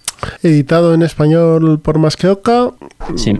Yo creo que es un juego que ha funcionado bien, ¿eh? Sí, sí. Eh, tiene, ha sido muy criticado el sistema de combate mm, con las cartas, con un push your look mm, de cartas, que a mí particularmente yo creo que en este tipo de juegos yo creo que funciona muy bien esa mecánica. Hay mucha gente que no está de acuerdo, pero bueno, eso cada, uno tiene su opinión. A mí no me cuadra, a mí, no me cuadra mucho, pero, pero bueno. Ya. A mí no me cuadra mucho, pero ya está. No voy a decir más. A mí me parece que el juego está bien, excepto por ese punto que se hace un poco más pesado. A mí, a mí sí me, a mí me parece un sistema que es apropiado para este juego, para este tipo de juego. Mm. Que no es un wargame, es un euro. entonces un push your look, pues está bien. Y un push your look con dados no es lo mismo que con cartas. Con cartas eh, sabes las cartas que hay y lo que está saliendo. Y mm, sabes, puedes calcular mejor hasta dónde puedes tentar la suerte. Con dados es cada, cada cada tirada es, es, eh, no tiene nada que ver con la, con la, anterior, las cartas no, las cartas, si en la anterior han salido cartas muy buenas, pues sabes que en la siguiente lo que queda en el mazo no va a ser tan bueno, entonces, bueno, no sé, no me parece mal sistema. Bueno, Australia. Sí, muy recomendable, en mi opinión. El siguiente ya hablamos de él y nos dieron palos por extendernos demasiado, es el Coimbra. Coimbra. Para mí, en mi opinión, de este Essen, para mí es el, el mejor juego de este Essen, grandísimo juego un peso estupendo, un peso mm, súper medido, eh, decisiones, cada, cada decisión que tomas es es importantísima y tiene un peso muy muy grande dentro del juego y te mantiene en continuo continua concentración. Un juego, muy, muy juego que recuerda bastante a Lorenzo el Magnífico hmm. y a otros juegos de estos diseñadores. Eh, y un juego que, para mi opinión es bastante redondo. Coimbra es un juego bastante redondo, la verdad. Sí, sí. Para mí ya es un. Dentro de los euros, eh, Coimbra para mí ya es un clásico, como, como mm, no sé decirte, pero de los últimos años es un, top absoluto. pero vamos, sin duda. A ver, a ver cómo aguanta ahí arriba, pero, pero para mí de lo mejorcito de los últimos dos, tres años, sí, sí lo es. Es nuevo, tiene unas mecánicas que a mí me han resultado novedosas, me ha resultado, no sé, mm, un reto. Y por último tenemos un juego que no fue presentado en Essen, sino anteriormente en, en la Gen Con en verano, pero que en Essen también, bueno, pues estuvo allí. Arkham Horror tercera edición. Sí. La, bueno, reimplementación, no es una reimplementación, es casi una nueva edición, Es una nueva edición. Pausa valorativa. es que eso, es un juego muy diferente a la segunda edición. Mete muchas cosas. ¿no? O sea, no, se han limitado a cambiar dos cositas. Es un juego, un juego nuevo. Quizás un juego más narrativo. Sí, sí, sí. Sí, posiblemente lo sea quizá es un juego que mm, imprima más la movilidad de los jugadores eh, que otras cosas. Bueno, eh, el juego está bien. Está, no, el juego está, en mi opinión, el juego está muy bien. El juego está muy bien. Lo que pasa es que no mejora, eh, en mi opinión, no mejora la segunda edición.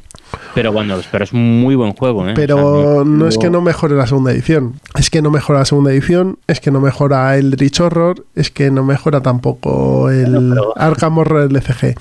Es decir, el juego está bien, no es un no es una cosa que digas esto es un horror y, no quiero volverlo a jugar. El juego está bien. De hecho, yo estoy planteándome echarle de una partida en solitario, un par de ellas más, con el resto de aventuras para probar con más personajes y demás. El pasa es que tiene unos juegos anteriores que están bastante mejor. Bueno, es ¿Qué pasa con este? de, opiniones, tío. El, el, Arkham horror, segunda edición para mucha gente es, es un, horror, sí, es, un horror absoluto, sí, sí, es un horror primigenio. Es como, todos. Y a mí me parece un juego maravilloso. ¿Qué pasa con este juego? Que va a sacar expansiones seguro, vamos. Claro, hombre. Y, y eso puede ser que le dé un aire nuevo a este juego y cambien algunas reglas como pasaba en el Arkham Horror. Yo sí tengo esperanza, sobre todo en, en, la mecánica que han metido de las cartas de códice. A mí me parece que eso va a dar un, puede dar un juego brutal y puede hacer que haya escenarios que sean maravillas y confío en que así sea. Igual que la mecánica del LCG eh, ha conseguido, o sea, consiguieron crear un sistema de juego que te da unas misiones espectaculares, otras mediocres, pero hay misiones que son de, pues como comentamos en el anterior programa o hace dos, literalmente los pelos de punta jugando alguna, alguna, alguna de las misiones del LCG. Pues yo creo que en este, en, la, en el Arkham Horror tercera edición, la mecánica del códice, de esas cartas de códice, mm, va a permitir escenarios, mm, quiero pensar que va a permitir escenarios memorables. Bueno, eh, es un juego para jugarlo más. Sí, hombre. Que hablaremos más a fondo de él. Es decir, vamos a hablar, tenemos que hablar a fondo de Arkham Horror tercera edición, comparativa con la segunda, con el ECG, ahí tenemos para, para entremes y charleta, eh, creo yo. Sí, sí. Pero bueno, eh, mm, si os gusta el juego eh, anterior y el anterior y el anterior, es decir, todos los que están basados en este grupo de investigadores y sus eh, alegres aventuras con los mitos de Chulu, mm, probadlo, probadlo porque no creo que os decepcione demasiado. Si es el primer juego que vais a coger de este estilo y demás, eh, compraros el LCG. Yo creo, aunque sea la caja básica, lo probáis, os va a meter más en la historia. Es posible, pero bueno, no sé, ¿eh? a mí, yo creo que a mí me ha causado mejor impresión que a ti ¿eh? en, la, tercera edición. Mm, pero bueno, hablaremos más a fondo de él. Eso es. Bueno, pues antes de que me quede mudo y sin voz, creo que mejor. Ahora que entre sección y sección bebe un poquito, caramelito y seguimos. Vamos a la mesa de pruebas. A ver qué tal.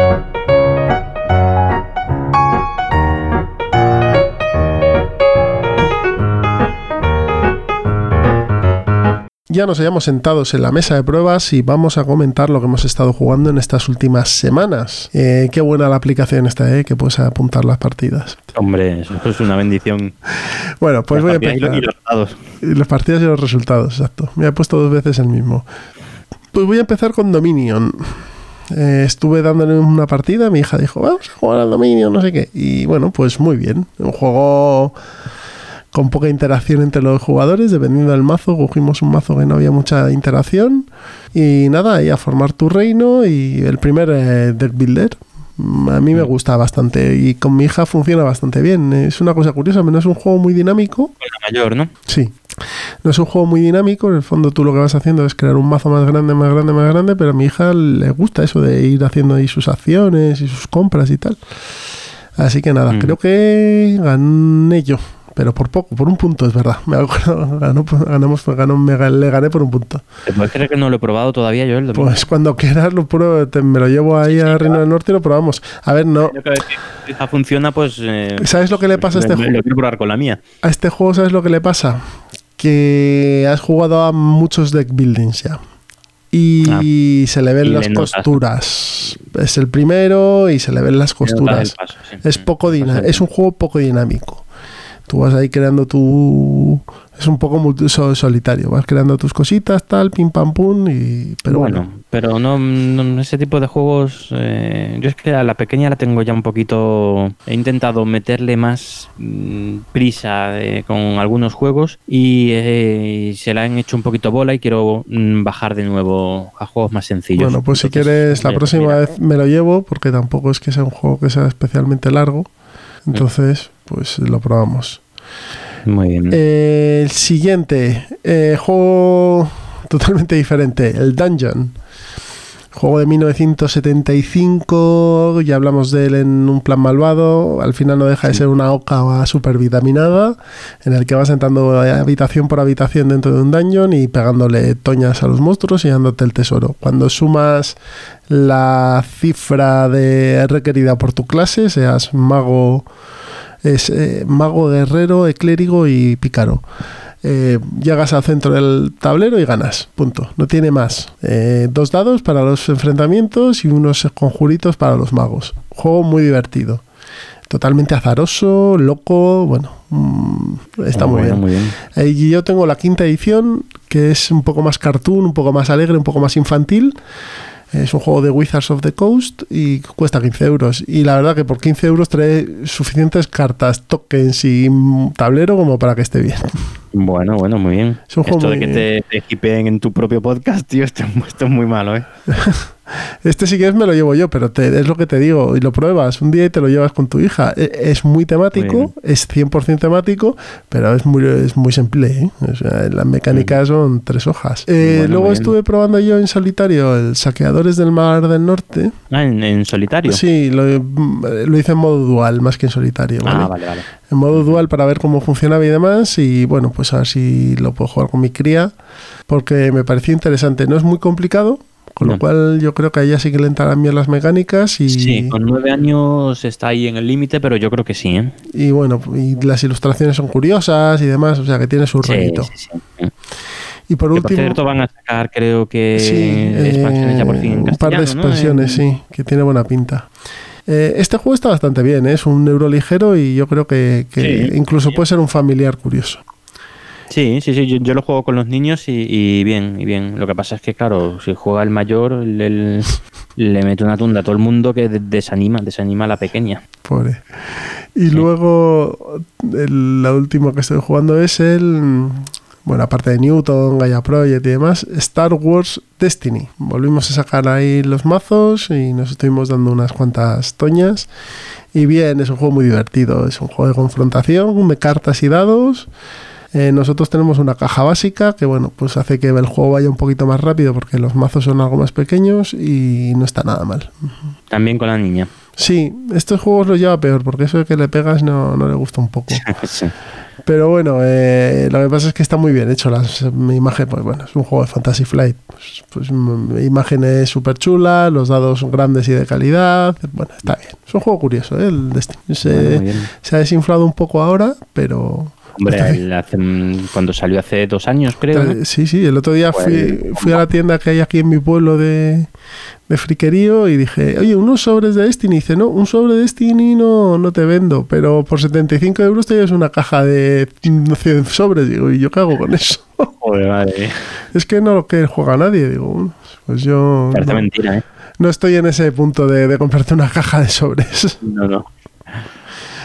Pues nada, todo tuyo. Ah, bueno, y probé el Arkham Horror tercera edición ahí en, en, Reino del Norte y bueno, pues la partida fue bien, ¿eh? No, me, divertí bastante. Pero... Muy bien. Muy bien, pues mi turno, ¿no? Su turno. Bueno, pues yo estas eh, tres semanas hace que grabamos, o dos y pico, tres, no me acuerdo. Sí, que creo que tres. Tres semanas. Pues en estas tres semanitas, la verdad es que, bueno, en lo que va de año estoy jugando muy, muy, muy poco. O sea, como hacía yo creo que mm, desde que estoy en esta afición no, no, no jugaba tampoco. Pero bueno, aún así algunas cositas han salido. He jugado, bueno, aparte de juegos que ya de los que ya hemos hablado, como Newton o como Gaia Project, o Imbra, Brass y tal, he jugado... Eh, bueno, al Railroad Inc., el de el, Roland Great, y he jugado muchas partidas a, al Arkham Horror, pero a la segunda edición. Al bueno, ¿no? al bueno, eso es, pero, pero me he picado, pero como hacía años, ¿eh? o sea, dije, mm, para probar la tercera con más mm, conocimiento, dije, bueno, voy a, voy a rejugar la segunda que hace mucho que no lo juego. Juego una partida y, y, me pasé una semana jugando una partida al día. O sea, todos los días sacándola y, obsesivo, obsesivo con distintos primigenios, distintos personajes. Y, tú no tienes las expansiones todavía, ¿no? Y, yo no tengo, bueno, ahora ya sí tengo, después de esta fiebre ya tengo unas cuantas, pero bueno, porque pensé, tío, esto es un juego, este juego es un pepino y está descatalogado, ya es que está imposible de conseguir. Pues antes de que se, se agote del todo, voy a pillar lo que pueda. Y he cogido unas cuantas expansiones y ya las iré, ya están ahí en el armario, así que ya las iré sacando poco a poco. A mí de las de caja pequeña, a mí la que más me gusta es la del que acecha en el umbral. Esa sí, esa, esa, es una de las que he cogido. El que acecha en el umbral, eh, la cabra negra de los bosques. De los bosques y el rey de, amarillo. Te falta la de la maldición del faraón. Sí, sí, esa es de caja ah, pequeña es la única que me falta. tuve que, la, vi, la vi en segunda mano, pero era la edición no revisada. Yo tengo la edición revisada que tuve que rascar fondo de caldero hasta que la encontré. Y. Pues ya, yo creo que ya esa me va a ser imposible, pero bueno. Bueno, no creas, ¿eh? a veces sale por ahí. ¿eh? Mm, y de las grandes he conseguido el horror de Danwich, que ya, ya ha sido eh, mérito porque está muy complicado. Y el horror de Innsmouth, que ese sí está en tienda. Esa está muy chula, ¿eh? El de Innsmouth. Mm. pues ya, ya lo jugaré. Si se mete lo de las localizaciones costeras de agua, vamos, acuáticas y tal. Y, bueno, y, y más cosas, ¿eh? Sí, he estado, he estado, he estado mirando, sí, sí, sí. Pero no las he jugado todavía. O sea, me he leído de las cinco que tengo, me he mirado, me he leído los cinco manuales, pero todavía no he jugado ninguno. Pues nada, es un, es un juego que está muy bien. Eh, lo que pasa es lo que te comenté, que yo creo que las expansiones hay que medirlas con mucho cuidado. ¿eh? Sí, sí, sí, las iré metiendo poco a poco, mm, de una en una y, bueno, y a ver qué tal. Pues yo voy a intentar hacer lo mismo que tú. Día a día creo que no va a ser posible con Eldritch. Muy bien. El problema de hacer esto es que lo hice para mm, poder juzgar mejor la tercera edición y lo que ha tenido es que casi no he jugado la tercera edición. Me he enganchado otra vez con la segunda. Eso dice mucho de la tercera. A ver, bueno, pero porque todavía lo he jugado poco, ¿eh? Deja, deja que le dé más partiditas. Y dime. ¿Tú lo tienes, sentenciado ya? No, no, no, no, casi no, casi que todavía no. Mejor, mejor. Ya verás cómo está bien. Y luego, estos, estos últimos días le he dado algunas partidas al Five Tribes, juego que va teniendo ya sus anitos. el, juego, el famoso juego del AP, pero bueno, que a dos la verdad es que funciona muy bien funciona estupendo. Si tu compañero de juego no tiene un AP excesivo, y en este caso no lo tiene, es un juego que, te engancha. O sea, es de los que te mantiene concentrado, concentradísimo durante la hora que dura la partida. Muy, muy buen juego, con tres reglas. O sea, sencillísimo y muy, muy bueno. Estupendo hacía mucho que no lo jugaba, hacían, vamos, hacía mucho. Es un juego que tampoco conseguí hace excesivo tiempo, hace unos meses. Cuando lo conseguí, le eché unas partidas, me encantó y, ahí se quedó en, el, en la estantería hasta esta semana que lo he vuelto a sacar. Pues nada, yo creo que ya hemos terminado con la mesa de pruebas. Así que podemos pasar. la mesa de pruebas no ha dado, de no ha dado mucho. No, este no ha sido muy grande. Estamos en, época valle. ¿eh? Ha sido mesa plegable de pruebas. Bueno, pues vamos a pasar al plan malvado. Hasta ahora. Ahora.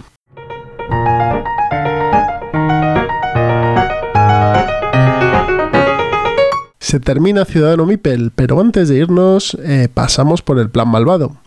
Así que hoy Miguel nos va a deleitar con sus malvados planes para meter a sus hijos en la afición de los juegos de mesa. ¿Cuál es el juego que hemos seleccionado hoy por tu parte para el plan malvado? Bueno, pues yo traigo un juego que es, eh, bueno, que ya se ha convertido en un clasicazo de, los juegos infantiles. Mm, odiado por muchos, pero bueno, a mí me resultó muy... Fue el juego con uno de los primeros juegos, casi el primero, te diría, con el que empecé a jugar con los niños, y es el Dino Race.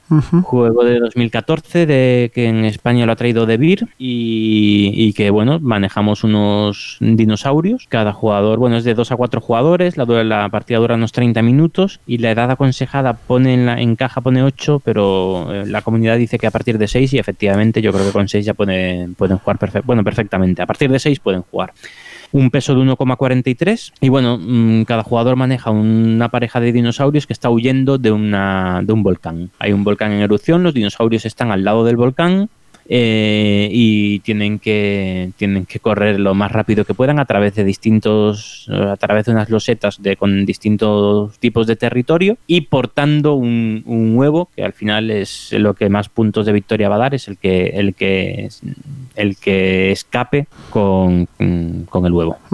Entonces la mecánica es muy sencilla, que hombre, para poder jugar a un niño de 6 años tiene que ser sencilla. Eh, tienes tus cartas, al principio de turno robas un par de cartas. Bueno, la verdad es que hace tiempo que no lo juego, no, recuerdo exactamente si era a principio de turno, al final, pero bueno, creo que al principio robas un par de cartas y eh, la mecánica consiste para, para hacer avanzar a, tu dinosaurio simplemente tienes que gastar dos cartas de del, un tipo de, perdón, una carta de un tipo de del, del terreno de la loseta en la que te vas a, a la que vas a avanzar, ¿vale? Si delante tienes una loseta de desierto, pues necesitas gastar una carta de desierto. Si tienes una loseta de llanura, pues carta de, llanura. Y ya está, esa es toda la mecánica. O sea, evidentemente tiene un azar infinito, pero bueno, estamos hablando de juegos para jugar con niños muy pequeños. Eh, la mecánica la pillan enseguida, tienen una carta que es de comodín y luego tienen tres cartas que son especiales, que es donde está la interacción que ahí ya cada padre que vaya viendo lo que sus hijos pueden pueden admitir porque ahí ya hay, hay interacción que, los niños pueden llevar bien o pueden llevar o pueden llevar peor, ¿no? Porque la interacción en una carrera huyendo de, de, un volcán, pues la interacción no es darse la mano para ayudarse a correr, sino darse un coletazo para tirar a tu compañero y, y que gane el más rápido.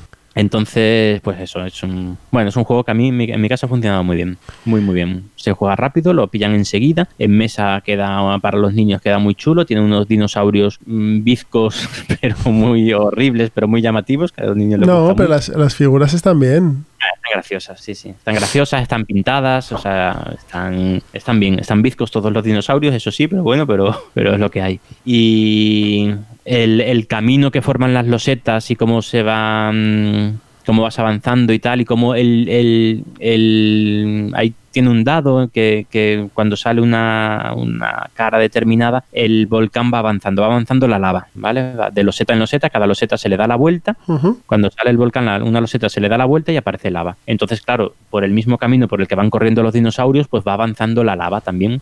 Entonces, la, de tal manera que la lava cuando alcanza un dinosaurio, pues bueno, como es un juego infantil, tampoco el, dinosaurio no se muere, simplemente avanza a la siguiente loseta y tiene una heridita. Que las heridas pues son eh, quitan puntos al final de la partida. Pero sigue avanzando. No, el niño no se va a poner a llorar porque no se le ha muerto su dinosaurio. Y, nada, tienes que llevar tus dos dinosaurios al final del camino y cuando, cuando la partida acaba, cuando el huevo, uno de, uno de los dinosaurios siempre está aportando un huevo, pues cuando el huevo llega al final del camino, que siempre es el segundo dinosaurio de uno de los jugadores. En ese momento acaba. Tiene cosas mejorables en las mecánicas, porque bueno, el sistema de puntuación la verdad es que es bastante malo. Mm, pero bueno, eh, nada que un niño de 6 años le suponga un problema, o de 8 años. O sea, van a disfrutar como enanos corriendo delante de la lava. Para mí, mm, muy, muy buen juego. Es de, del Debir, o sea, es un clásico de Debir, un clásico infantil de Debir, con lo cual es muy fácil de encontrar en tienda. y, y, bueno, muy, muy, muy aconsejable.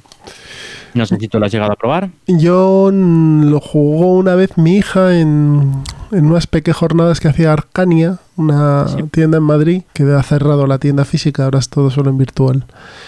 Y bueno, las montaron muy chulas. Hicieron una partida de rol para niños pequeños y luego hicieron ahí una macro lluvia de juegos de mesa para, para peques. Y probamos ese y el dinosaurio, el laberinto mágico. Ah, también muy y, bueno. le gustó bastante. Ese y el Catan Junior, que el Catan Junior está bastante bien, la verdad. Y, sí, es muy chulo, es muy vistoso, sobre todo lo de los dinosaurios, cómo están montados y demás, está muy bien. Yo Ella se lo pasó bien y era más pequeña que ahora. Era bastante más pequeña que ahora, así que, que está bien. bien, pues yo voy a hablar de otro juego del que había pensado hablar, pero pero como no tengo muy buena voz como para explayarme, pues creo que me voy a, referir a este que es un poco más rapidito. Nos lo recomendó Vicente L. Ruiz con el usuario El ruido de un trueno en la BGG. En la lista que tenemos donde podéis proponernos juegos para vuestros hijos, que queréis que hablemos de ellos en el plan malvado. Y es Ensalada de Bichos. Ensalada de bichos es un juego que su mecánica principal es quitarte las cartas que tienes en tu mazo, ¿vale? Al principio del turno se reparten un número de cartas por cada jugador y cada carta tiene un vegetal. En este caso son pimientos, tomates, lechugas y alcachofas. Entonces, tú cuando tú desvelas la carta sin saber lo que tienes y en cuanto la ves tienes que decir lo que es. Alcachofa, tomate, pimiento, lechuga. Pero tiene unas reglas eh, para matizar esto, tú cuando sacas una carta y la anterior es del mismo tipo que tienes tú, no puedes decir eh, tomate si hay un tomate ya. Tendrás que decir pimiento, por ejemplo. Tampoco puedes mentir. Es decir, si tú sacas un pimiento y dices tomate, pues te llevas el mazo que haya de, descartes, ¿no? Y eh, a esto se le suma también los bichos. Es decir, hay veces que sale una carta que es cucaracha. Entonces sale un dibujo de una cucaracha con un gorro de cocinero y aparece una de las frutas tachadas. A partir de ese momento no se puede decir el nombre de esa, de esa verdura. Entonces, si la tachada es el tomate y a ti te sale un tomate, tienes que decir pimiento. Pero si te sale un pimiento y eres el jugador siguiente, no puedes decir pimiento, porque ya lo ha dicho el anterior, con lo cual tienes que decir lechuga. Entonces tienes que ir jugando a, a mover las, las palabras, ¿no? Eh, cuando sale la segunda cucaracha, la anterior se coloca como un mazo donde tú vas a ir poniendo los, los descartes y las dos verduras que tengan las cucarachas activas en ese momento no se pueden decir. Es un juego muy, muy divertido, que se juega muy rápido. Además, las cartas son como muy finitas, son como tarjetitas de, de estas para marcar libros. Sí. Em, son todo dibujos y, para los niños está fenomenal, para que cojan velocidad mm, vocal. Para que vean... ¿Con qué, ¿Con qué edad lo recomendarías tú? Uh, yo empecé a jugar con este, con mi crío tenía seis años recién cumplidos, que ya podía, que ya hablaba más o menos bien. Estaba en el tercer curso de infantil y ya sabía lo que era una lechuga, un tomate, un, pimiento y demás. Pero también puede ser un party para mayores, ¿eh? Ya, pero es que sí, lo estaba pensando con los niños, un niño de 6 años que se le nota cuando miente. No sé, el problema no, el problema no es que mienta, el problema es que dude, porque hay una regla que es que si tú sacas la carta y tardas en vocalizar, te llevas todo. ¿Ah? Entonces tú, el otro saca una lechuga y tú sacas una segunda lechuga y estás pensando, ¿tomate? No, pero es que la cucaracha dice que no puedo tomar, decir tomate, entonces, ¡pum!, te comes lo que hay, ¿no? Eh, ahora ya él mm, lo hace a mucha más velocidad, ¿no? Es un juego, pero es un juego muy, muy divertido, piscinero, en una caja enana de Debir también, con un precio muy, muy, muy contenido y que está muy bien. Viene un mazo con, no sé, 40 cartas o algo así, o sea, que, da para bastantes jugadores. Y es un juego muy curioso, el ensalada de bichos. Hay varios, sopa de bichos también, y hay otro que es la polilla mentirosa y son todos del mismo estilo. Eh, de hecho, sopa de bichos y ensalada de bichos se pueden combinar. Pues ahí hacer un crossover. Ah, mira, muy bien. Entonces, nada, juegos de habilidad eh, vocal y un juego de carreras es lo que hemos traído hoy a el plan malvado. Sí, sí, y hoy hemos vuelto a edad eh, más temprana. Bueno, también está bien. claro, hay que abarcarlo todo. Hay veces que nos vamos a 12 años y veces que nos vamos a 6. Eso es. Y alguno un poquito anterior. Y alguno un poquito anterior. Pues eh, vamos a ir finalizando. La música que habéis oído aquí es de Lena Orsa, de Piano Lady, es el tema Chinese Umbrella. Em, nos podéis eh, seguir en nuestro blog eh, ciudadanomipel.blogspot.wordpress.com, perdón, en Twitter en arroba ciudadanomipel, a Miguel en Twitter en arroba entre mipels yo en arroba citizenpincer y tenemos un correo que es ciudadano.mipel arroba gmail.com. Este podcast también lo podéis oír en Nivox, en iTunes y en Spotify. Estamos ya en las tres plataformas. Así que nada, dentro de poco volvemos con un programa ligeramente diferente al habitual, que espero que os guste mucho. Y ya sabéis, cualquier cosa, duda, pregunta y demás, estamos disponibles, no 24 por 7, pero bueno, durante un buen rato al día. sí, lo que podamos. Pues nada, jugad mucho, portaros bien y nos vemos pronto. Adiós.